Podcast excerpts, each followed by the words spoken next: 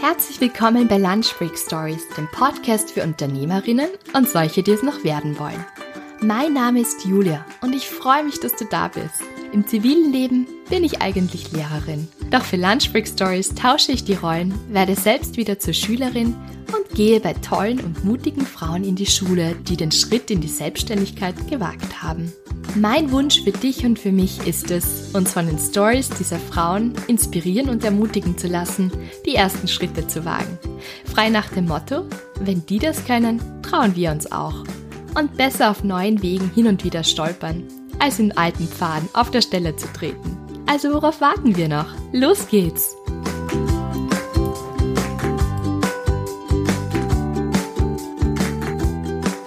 Ja, manche Interviews sind recht lange in Vorbereitung. Dieses hat ungefähr ein Jahr gedauert, bis wir es beide geschafft haben, dass wir endlich dieses Interview aufnehmen. Umso mehr freut es mich, dass wir es geschafft haben. Ich habe heute die Cosima bei mir zu Gast und was die Cosima genau macht, das werde ich euch gleich noch erzählen. Ich will euch noch sagen, wie ich auf die Cosima das erste Mal aufmerksam geworden bin. Und zwar war ich vor einem Jahr circa bei der Geburtstagsfeier von einer lieben Freundin von mir und habe dort eben ja Smalltalk mit irgendwem gemacht, den ich nicht gekannt habe und habe ihm erzählt, dass ich Lunch Break Stories mache. Und das Nette ist, wenn ich das sage und was ich genau mache, dann kriege ich oft wirklich ganz coole Empfehlungen. Und das sind mir dann oft wirklich die allerliebsten Empfehlungen, diese, so diese Insider, die man dann so von anderen weiterbekommt. Und da wurde mir eben die Cosima schwer ans Herz gelegt und gesagt, ja, das ist einfach so eine tolle Frau, die musst du unbedingt kennenlernen und ich bin auch gleich connected worden. Also danke hier nochmal an der Stelle an die Person, die mich damals connected hat. Und ja, jetzt hat es endlich geklappt. Wer ist die Cosima und was macht die Cosima? Die Cosima ist erst vor knapp drei Wochen zu einer, ja, der tollen, begehrten 30 under 30 Leute gewählt worden. Und zwar bringt Forbes und jetzt Forbes halt Dach, also für Österreich, Schweiz und Deutschland, bringt einmal jährlich eine Liste heraus mit herausragenden Persönlichkeiten, die die Welt nachhaltig verändern. Positiv. Und die Cosima, ja, war dieses Jahr eben auch darauf. Und ich freue mich sehr, dass wir so kurz nach ihrem, ja, Erfolg uns schon dann doch ähm, gefunden haben und dieses Interview führen können. Die Cosima betreibt eine Green Marketing Agentur. Was das genau ist, das wird sie uns in dem Interview auch erzählen, wie sie damit unsere Welt auch ein Stück besser macht und was sie antreibt, was sie motiviert, was sie sich alles schon mit, muss man sich einmal denken, 25 Jahren erst ähm, alles aufgebaut hat. Und ja, wir reden über so viele spannende Themen, deswegen möchte ich euch eigentlich jetzt gar nicht mehr weiter da warten lassen, sondern wir gehen jetzt gleich in Medias Res und ich bin mir sicher, ihr werdet von dem Interview genauso begeistert sein und von der Cosima wie ich. Also viel Spaß. Ja, hallo Cosima, ich freue mich total, dass ich heute dich interviewen darf. Endlich, nach einem Jahr, wir haben gerade vorher gesprochen, klappt es endlich. Und ich möchte ja. dir gleich einmal von Herzen gratulieren, dass du gerade den Supertitel 30 Under 30 für dich äh, eingeholt. Und ja. jetzt wollte ich dich erstens einmal, wollte ich mal sagen, super, super. Und wie hast Danke. du dich gefühlt, dass du das erfahren hast? Ähm, also danke zuerst mal für die Einladung, dass ich ja, dabei sein darf. Ähm, also das war ein unglaubliches Gefühl. Das hat sich ja alles schon ein bisschen gezogen, weil ich habe schon gewusst, dass ich in der engeren Auswahl bin. Ähm, aber natürlich ist es dann immer noch so dieses, okay, wann weiß ich wirklich, ob ich jetzt unter diesen 30 Personen bin. Ähm, und damals habe ich nur eine E-Mail von Forbes bekommen. Das ist schon mal ganz komisch, wenn plötzlich eine E-Mail von, vom Forbes Magazine im Mail-Eingang ist.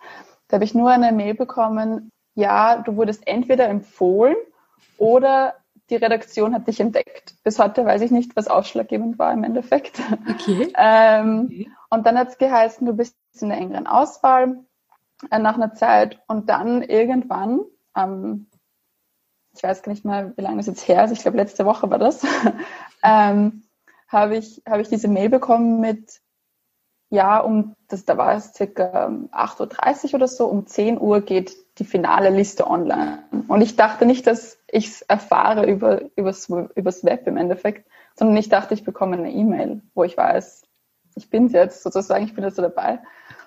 Und dann habe ich mir gedacht, was jetzt? Und mein Marketer-Hirn hat gleich begonnen so zu rattern und ich war so, okay, gut, ich habe es noch, ich habe es noch ein bisschen Zeit. Ich muss mich jetzt irgendwie darauf vorbereiten. Ich schmink mich noch schnell, damit ich meine erste Reaktion auch filmen kann. Und dann ähm, wir waren ja damals auch schon im, im Homeoffice und dann habe ich damals meinen Freund gebeten, dass er mich filmt bei meiner Reaktion. Ich glaube, das Video hast du eh damals gesehen auf, auf Instagram. Ja, natürlich. äh,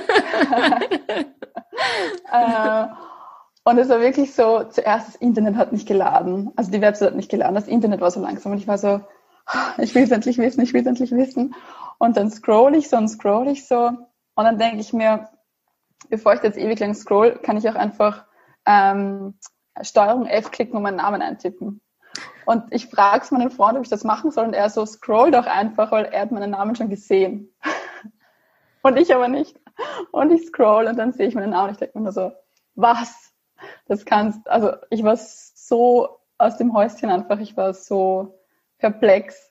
Und das ist so die, der erste Schock irgendwie, so, so, man weiß nicht richtig, was man denken soll, aber dann schaut man sich so die Liste an, wer da noch alle dabei ist und dann denkt man sich so, man steht auf dieser Liste mit anderen Menschen, die so viel erreicht haben schon. Und man ist einfach nur, also ich war komplett fertig an dem Tag. Wow, super. Habt ihr dann irgendwas gemacht, um ein bisschen zu feiern? Ich meine halt, ja, also Schwierig Home, Homestyle.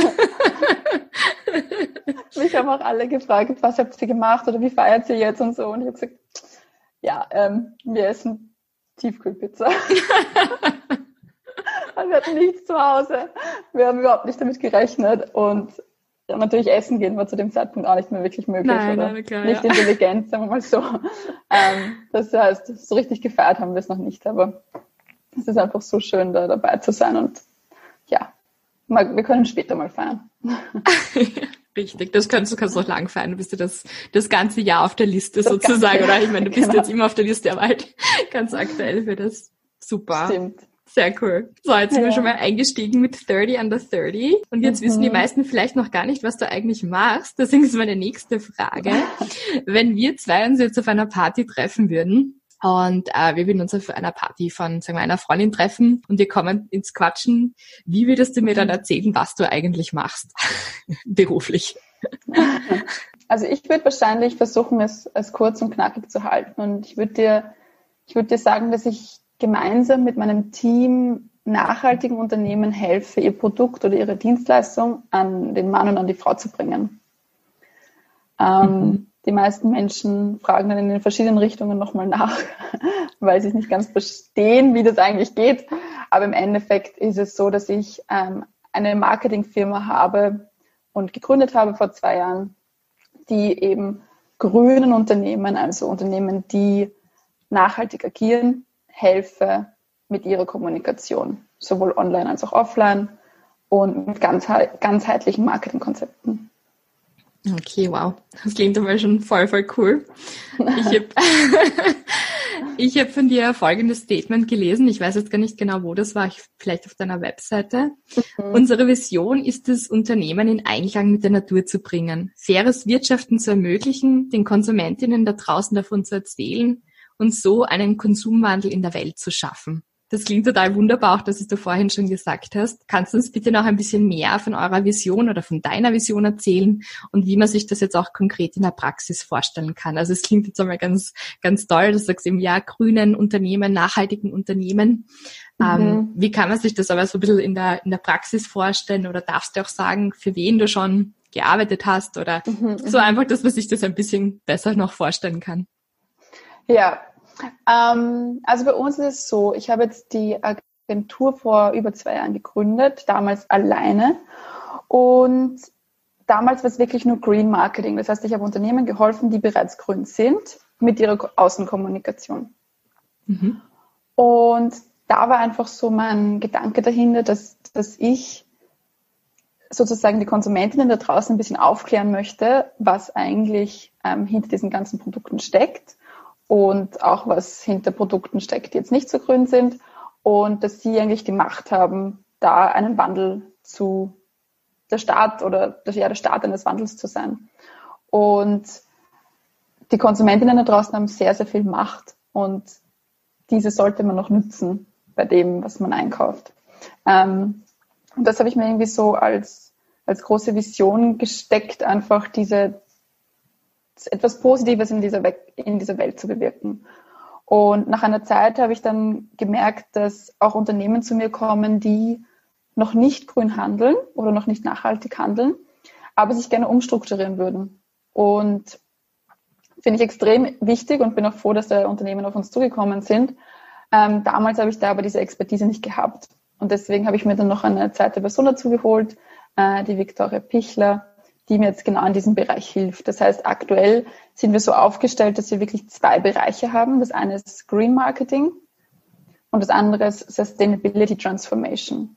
Das mhm. heißt, zuerst kommt eigentlich diese Transformation hin zu ähm, einem nachhaltigen Denken und erst dann die Außenkommunikation. Was wir auf keinen Fall machen, ist eine grüne Außenkommunikation, obwohl man es nicht wirklich glaubt oder warum, obwohl das Unternehmen nicht so handelt. Sicher, das wäre Greenwashing, das, ja, einfach. Ja. Genau, ja. genau. Okay. Das wäre das wäre Greenwashing und das machen leider sehr viele, aber davon wollen wir uns auf jeden Fall stark distanzieren. Ähm, und was wir auf jeden Fall immer machen, wir arbeiten immer mit den SDGs, sowohl die Victoria als auch ich. Die Victoria arbeitet mit den SDGs in der Hinsicht, dass sie sie in die Vision implementiert, in die Werte implementiert. Und ich arbeite damit, dass wir die Unternehmen, die wir in Green Marketing betreuen, zuerst einmal analysieren, ob sie überhaupt schon Richtung den 17 SDGs mhm. ähm, handeln. Magst du ganz kurz sagen, also ich weiß schon, was es ist, aber ja. vielleicht für jemanden, der jetzt gerade zuhört und jetzt noch nicht so viel damit jetzt am Hut hat, was das, ähm, was das einfach ist, diese SDGs. Klar, also die SDGs sind die Sustainable Development Goals. Ähm, da geht es darum, da hat die EU gemeinsam mit Wirtschaft, im, gemeinsam mit der Wirtschaft, gemeinsam ähm, mit der Politik, mit der Gesellschaft, mit sehr vielen verschiedenen Stakeholdern sich überlegt, was braucht es, um auf dieser Welt weiterhin leben zu können. Fair und ähm, auch ökologisch. Also es sind einerseits ähm, Ziele, die wirklich auf, auf die Erde, auf die Umwelt ähm, bedacht sind und andererseits Ziele, die ähm, ethischer Natur sind oder soziale Themen, ähm, ähm, wo es um soziale Themen geht. Also zum Beispiel ähm, sowas wie keine Armut ist zum Beispiel das erste Ziel oder äh, Gender Equality ist zum Beispiel Ziel Nummer 5. Also da gibt es 17 Ziele und die sollten wir bis 2030 ähm, erreichen. Also das ist das Ziel. Ähm, genau, und darauf arbeiten wir mit unserer Arbeit hin und mit unserem Tun. Voll schön. Wie ist dir eigentlich die Idee dazu gekommen, eine grüne Marketingagentur ähm, zu gründen? Wie, wie hat das angefangen? Was waren da so die, die ersten Schritte? Und ja, wie kam es dazu, dass du dich dafür auch interessierst, dass du sagst, das liegt dir am Herzen, eben faires, soziales, nachhaltiges Wirtschaften? Mhm. Ähm, also bei mir war es so, ich habe schon, ich arbeite schon lange in Agent oder habe lange in Agenturen gearbeitet, sowohl, also im Marketing gearbeitet, sowohl auf Agenturenseite als auch bei äh, den, ähm, den Unternehmen selbst im Marketing. Und am Anfang ist es immer cool, wenn man so im Lebenslauf stehen hat, so ganz große Brands. So Brands, die jeder kennt und wo man dann nochmal, wenn man sich weiter bewirbt, dann nochmal einen besseren Job kriegt, nochmal einen besseren Job kriegt, weil einfach jeder diese Marken kennt. Und irgendwann habe ich mir gedacht, okay, aber ist das jetzt wirklich das Ziel meines Lebens, einfach immer größer und besser und schneller und das, was, ja, ähm, ist das wirklich mein Ziel im Leben?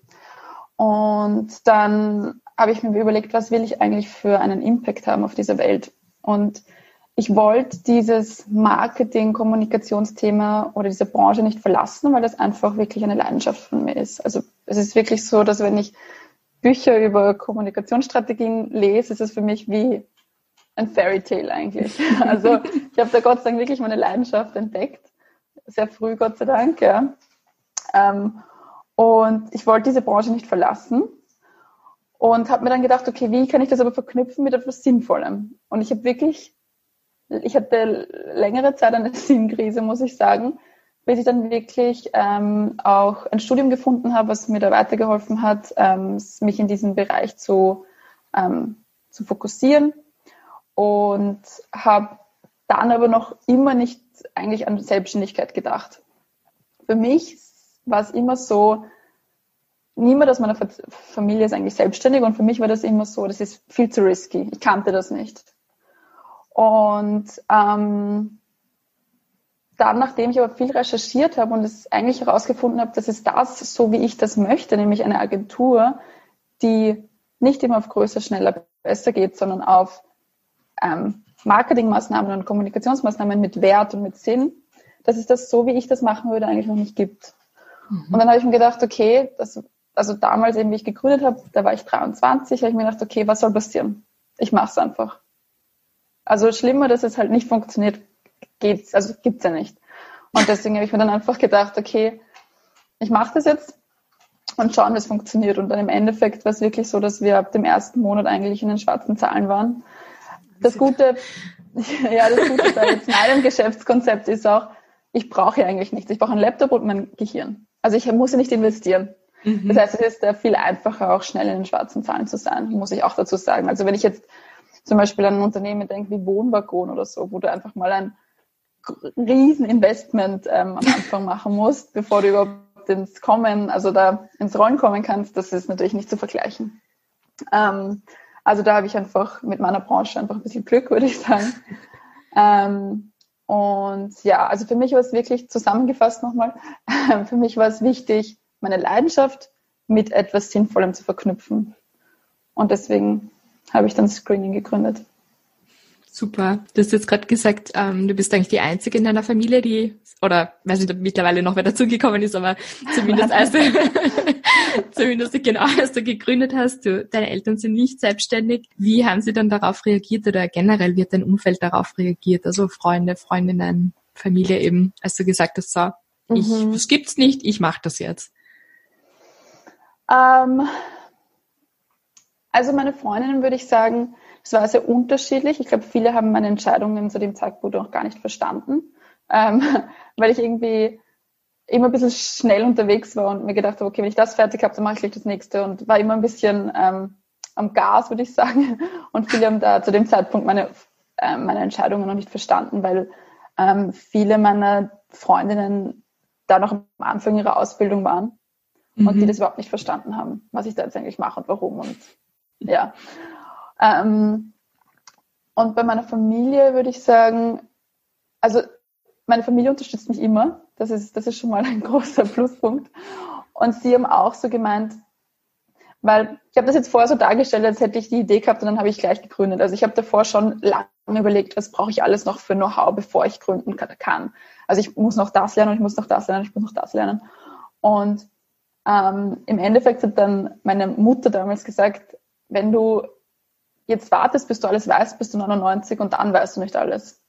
Und sie war dann eigentlich die Person, die dann gesagt hat, mach's jetzt, weil jetzt hast du eigentlich nichts zu verlieren.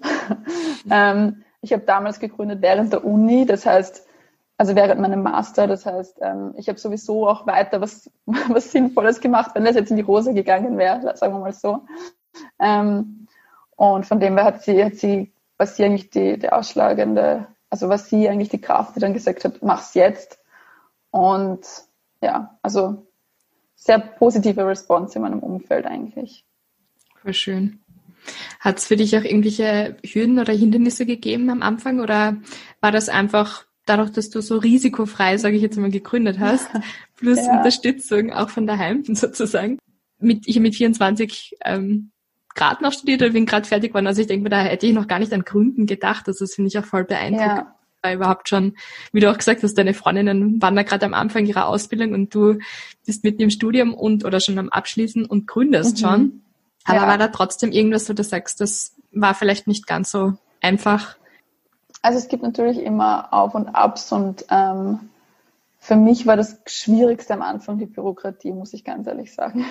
Also herauszufinden, was ich alles brauche, damit ich das dann genauso richtig mache, wie es sein muss und wie es richtig, es richtig ist, wie man es machen soll, habe ich lang gebraucht ähm, ähm, und hat mich auch einige Nerven gekostet, weil ich mich da am Anfang gar nicht, also ich habe da gar nicht durchgeblickt. Wenn man das das erste Mal macht und jetzt im Umfeld auch niemanden hat, der das schon mal durchgemacht hat, ist es halt sehr schwierig. Den Tipp, den ich damals bekommen habe von, ich würde sagen, Kolleginnen hauptsächlich, Kollegen und Kolleginnen ähm, aus meinem Umfeld, war, connecte dich mit Menschen, die schon gegründet haben, damit du einfach ganz genau weißt, worauf es ankommt. Weil in dem, in dem Sektor muss man nicht alle, äh, alle Fehler selber machen. Also da gibt es ein paar Sachen, die kann man gut vermeiden Und da hat es sehr geholfen, dass ich mich dann wirklich aktiv auf die Suche gemacht habe, okay, wer in meinem Umfeld hat schon gegründet? Mhm. Wo kann ich mir wirklich, wo kann ich mir wirklich Hilfe holen mit, einfach weil ich, weil ich nicht durchgeblickt habe. Ähm, und ja, da hat mir dieser, dieser Tipp schon sehr geholfen, dass ich einfach mich mit Leuten connecten soll, die gegründet haben. Und davon gibt es eh mehr, als man glaubt.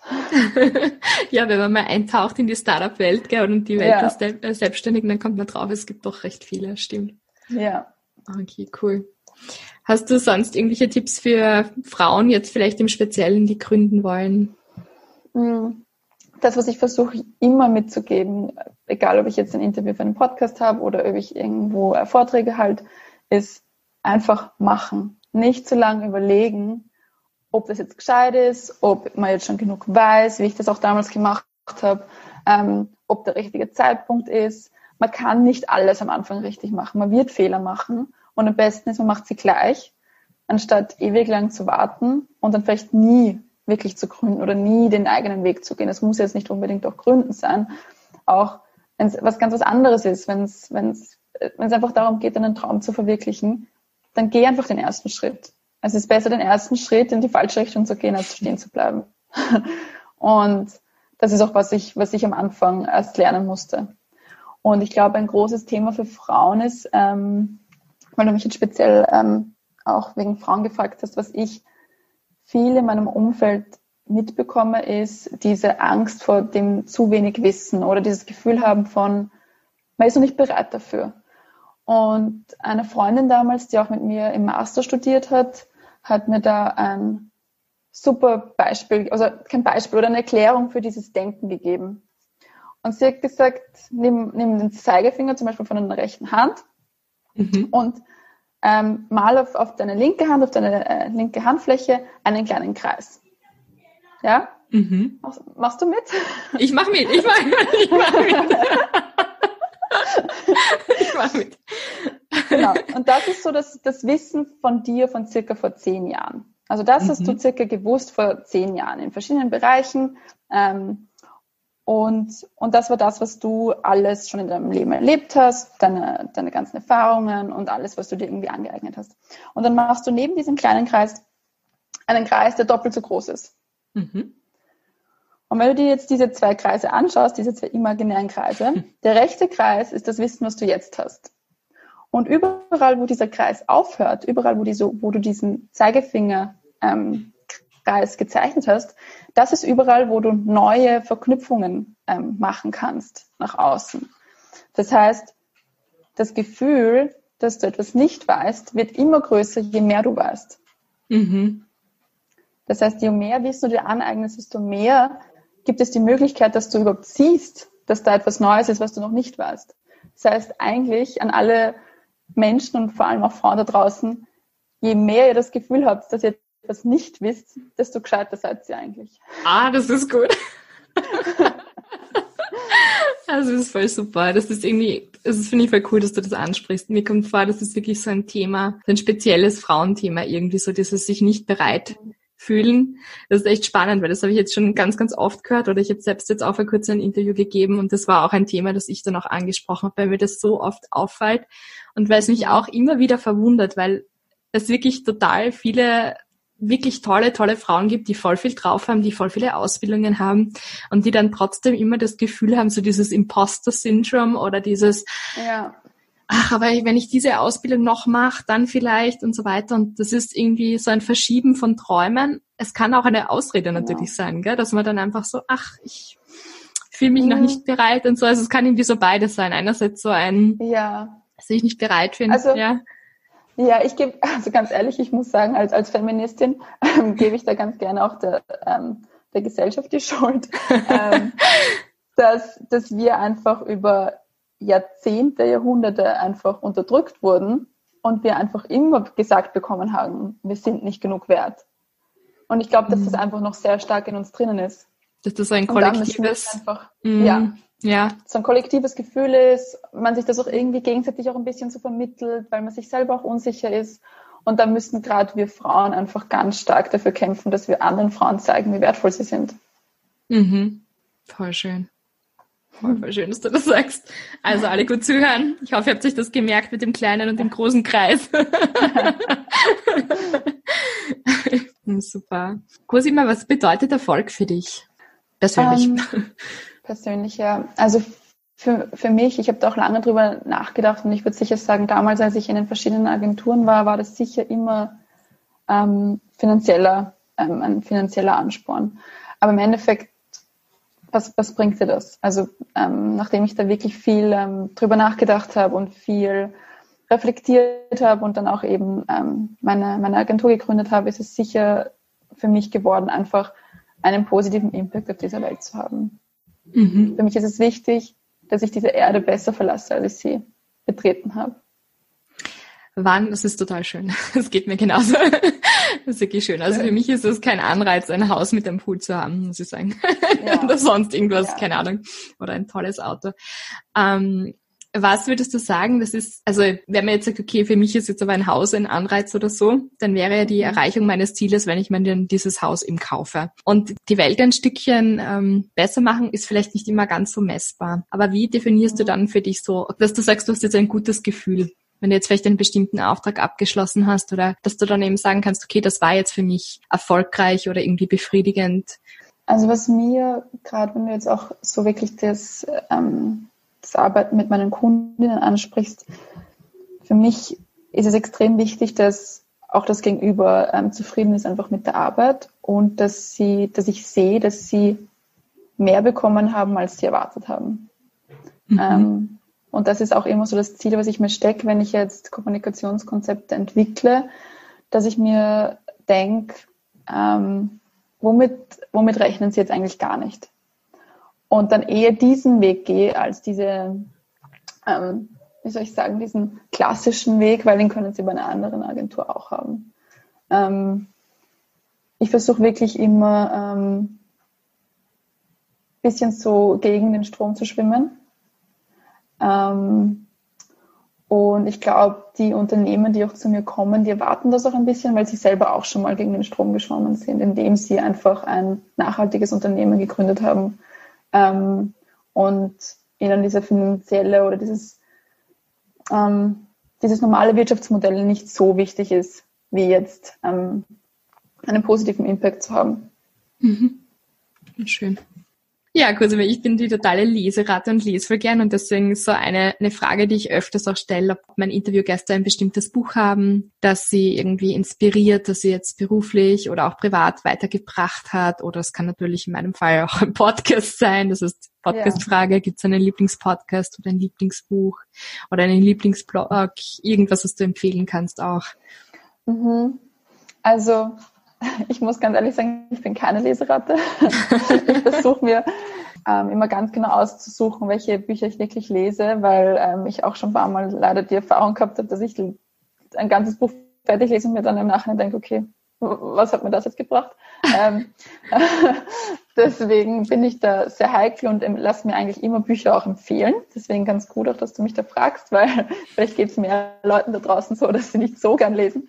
Ähm, also ich habe zwei Bücher, ähm, die mich sehr inspiriert haben. Das eine ist Responsible Communication von ähm, Gabriele Faber-Wiener. In dem Buch geht es wirklich darum, was so diese Nuancen sind zwischen wirklich ähm, einer Kommunikation, wo man wirklich ähm, sieht, dass es, dass es ähm, durch das ganze Unternehmen eigentlich geht, diese, diese Ethik und dieses Nachhaltige und dass es wirklich etwas ist, was das Unternehmen lebt, dass es eben nicht nur nach außen geht, sondern da, da geht es noch um interne Kommunikation. Also das hilft mir sehr bei meinem, speziell jetzt bei meinem ähm, Berufsthema, würde ich sagen. Ähm, kurze Werbung auch vielleicht kurz zu meinem Podcast. Ich habe sie auch damals interviewt.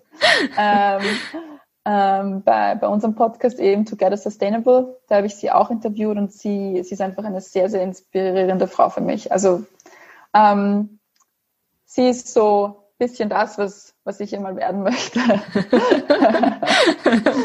ähm, genau, und das zweite Buch, was mich auch ähm, sehr inspiriert und ähm, nicht, nur, nicht nur im Bereich, was, was das Buch aussagt, sondern auch ähm, wie der Autor mit dem Marketing umgeht, nämlich der weiß ganz genau, wo man, wo man draufdrücken muss, damit man, damit man ähm, das, was er macht, gut findet und, und seine Bücher kauft.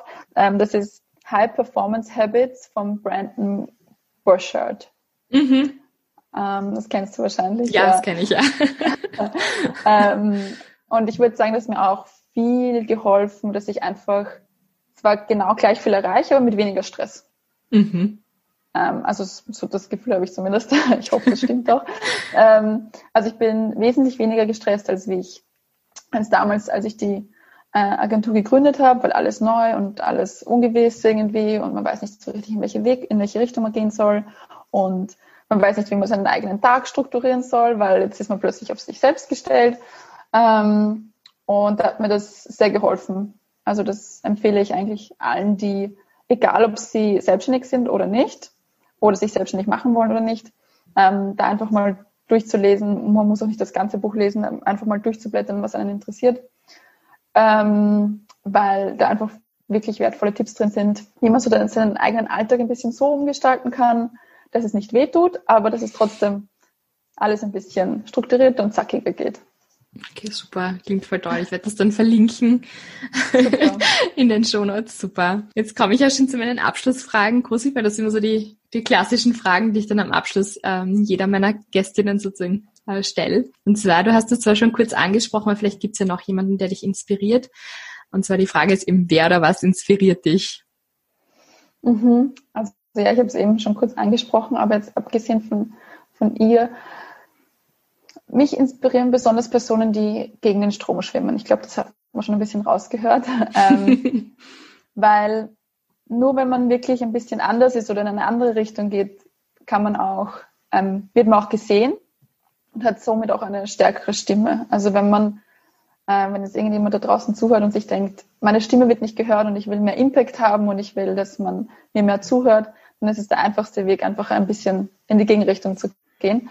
Ähm, weil wenn man mit dem Strom schwimmt, schwimmt dann ist das Leben vielleicht einfacher oder ähm, ja, es ist ein bisschen unaufregender, würde ich sagen. Das muss man halt jetzt wissen, welcher Typ Mensch man ist. Aber wenn man lieber mit dem Strom schwimmt, würde ich sagen, empfehle ich jetzt die Selbstständigkeit nicht unbedingt. Also man muss schon ein bisschen abenteuerlustig sein.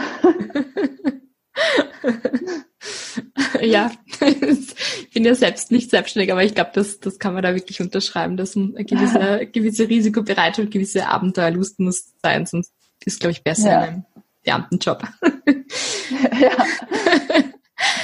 Ähm, Gibt es so Dinge für dich, die das Leben eine Spur schöner, einfacher, angenehmer machen oder Sachen, wo du einfach so begeistert bist? Also ein bisschen von deiner Begeisterung haben wir jetzt eh schon bekommen, äh, mitbekommen in dem Interview.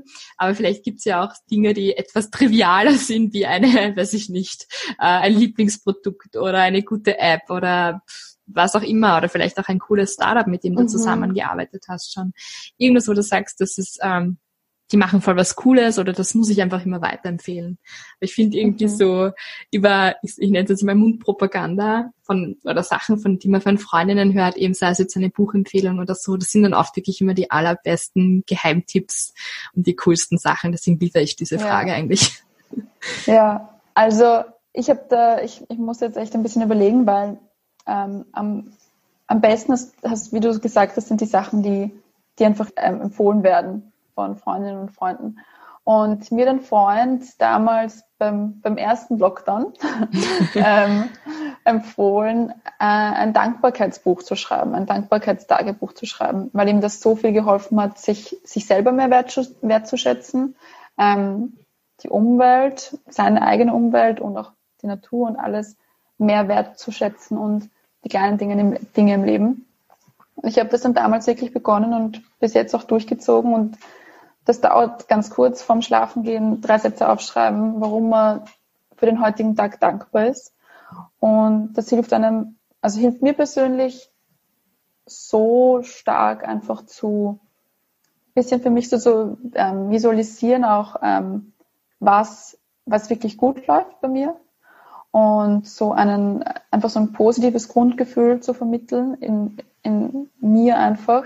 Also da tut man sich selber eigentlich am besten. Also mhm. das ist für niemand anderen da draußen, das ist eigentlich nur für einen selbst.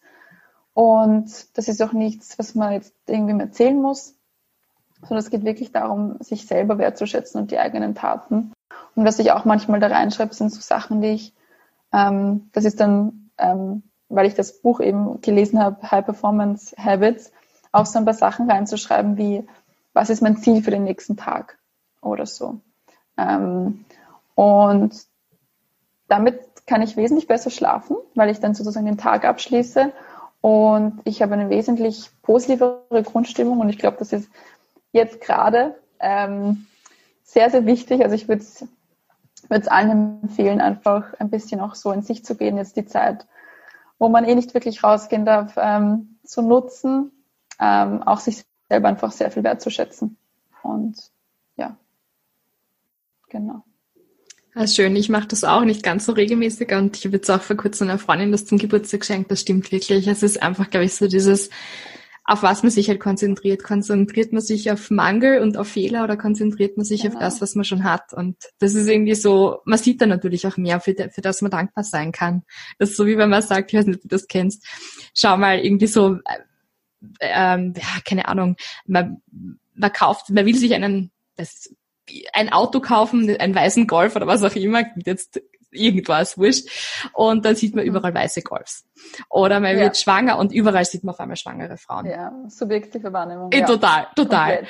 Komplett. Komplett. Ja. Oder konzentriere ich, und das ist ja, da gibt es sogar Studien dazu, gell, dass wenn man zum Beispiel sagt, ich werde sicher keinen Parkplatz finden, dann wird man vielleicht wirklich keinen finden. Und wenn man sagt, ich werde einen Parkplatz finden, dann wird man wahrscheinlich einen finden. Also so dieses das funktioniert wirklich gut. Ich mache das jetzt seit ein paar Jahren. Ja? Ich krieg immer einen Parkplatz vor der Haustür. Also ich bin schlecht gelaunt, dann kriege ich keinen. dann kriegst du keinen, gell? dann krieg ich keinen. Also es ist wirklich spannend, weil es ist einfach so dieses Konzentrieren auf Möglichkeiten und nicht das, auf was. Ja. Und das ist total spannend eigentlich. Das ist eigentlich der volle ja. psychologische Trick, ja, irgendwie so, dass man da, ja. dass man das so macht. ja, cool. Da gibt es eh auch diesen einen Spruch, um, ähm, where attention goes, energy flows. Oder ja, so. genau, richtig, den genau. kenne ich auch. Also ja. so, ist es, so ist es einfach wirklich. Voll. Wenn ich mich auf das Negative fokussiere, dann, dann sehe ich das halt auch. Aber ja. ähm, wenn ich das halt einfach gleich, also was auch in diesem Buch nämlich von, von Brandon drin ist, dieses gar nicht auf, auf Sachen, die ich jetzt vielleicht nicht machen mag oder nicht machen kann oder so, gar nicht fokussieren, sondern einfach sagen, ich mache das jetzt, egal ob es mich freut oder nicht. Mhm. Und das mhm. hilft mir extrem, weil es gibt Sachen, die einen im Alltag nicht freuen. Mhm. Und wenn man da aber gar nicht drüber nachdenkt, sondern einfach das durchzieht, dann ist das alles gar kein Problem. Stimmt. Das habe ich auch schon gehört, weil das so dieses nicht I have to do this, I get to do this. Dieses, weiß nicht, ob ja. du schon mal gehört hast, so, das ja. ist ein Privileg, das, das machen zu dürfen. Ja. Das ist echt voll spannend. Ja, dann komme ich schon zu meiner letzten Frage. Du hast es eh auch schon irgendwie angesprochen mit dem, dass wir doch in etwas herausfordernden Zeiten leben. Mhm. Ich finde, das war jetzt auch schon sehr, wirklich ein sehr, sehr cooler Tipp mit diesem Dankbarkeits-Journal. Ähm, Vielleicht ähm, Hast du noch irgendwas ähm, Ermutigendes, was du so unseren Hörerinnen mit auf den Weg geben kannst? Einfach in dieser, ja, ja. nennen wir es herausfordernde und nicht schwere Zeit. Aber ja. es gibt ja auch überall Chancen und Möglichkeiten. Und vielleicht einfach so, ich würde den, den Podcast gerne auf einer positiven Note irgendwie ja, enden. Ja. Vielleicht fällt dir noch irgendwas Cooles ein. Was du da? Ja, also ich muss schon sagen, auch gerade jetzt beim Gründen, ähm, wir leben in Österreich, wir leben in Europa, wir leben eigentlich wirklich so auf der Insel der Seligen. Und es kann uns eigentlich nicht wirklich was passieren. Also ich habe das auch lange gebraucht, um wirklich diese, dieses, ähm, dieses Denken zu etablieren bei mir selber. Aber im Endeffekt kann man sich echt manchmal fragen, was soll denn groß passieren? Also was ist das Schlimmste, was passieren kann? Und im Endeffekt kommt man drauf, es ist eh nichts. Also wir haben gerade auch in Österreich jetzt zum Beispiel, wenn es jetzt ums, ums Gründen geht, so ein sicheres Netz, ähm, ein soziales Netz. Es ist nirgendwo risikoärmer ähm, als, glaube ich, bei uns zu gründen und Startups werden auch gefördert und so. Also wenn man jetzt irgendwas wirklich eine ganz, ganz spezielle Idee hat, dann auf jeden Fall machen. Ähm, und wenn es halt, wenn es halt nicht funktioniert, dann halt nicht. Aber was soll groß, was soll groß passieren? Und da, da muss ich auch wieder äh, ganz stark an so einen Spruch, den mir damals auch meine Mutter gesagt hat, bevor ich ähm, gegründet habe und mir so gedacht habe, soll ich, soll ich nicht, war einfach ihr Satz, das Leben ist ein Spiel. Spiel es. Und damit würde ich gerne abschließen. Sehr schön. Danke, vielen Dank für das Interview und nochmal herzliche Gratulation. Ich freue mich auch, dass du so eine Danke. Woche nach deinem Sieg mir ein Interview gibst. Ein Jahr in Vorbereitung, aber jetzt ist es sehr ja, schnell ja, gegangen. Genau vielen, gerne, vielen gerne. lieben Dank. Ich danke dir.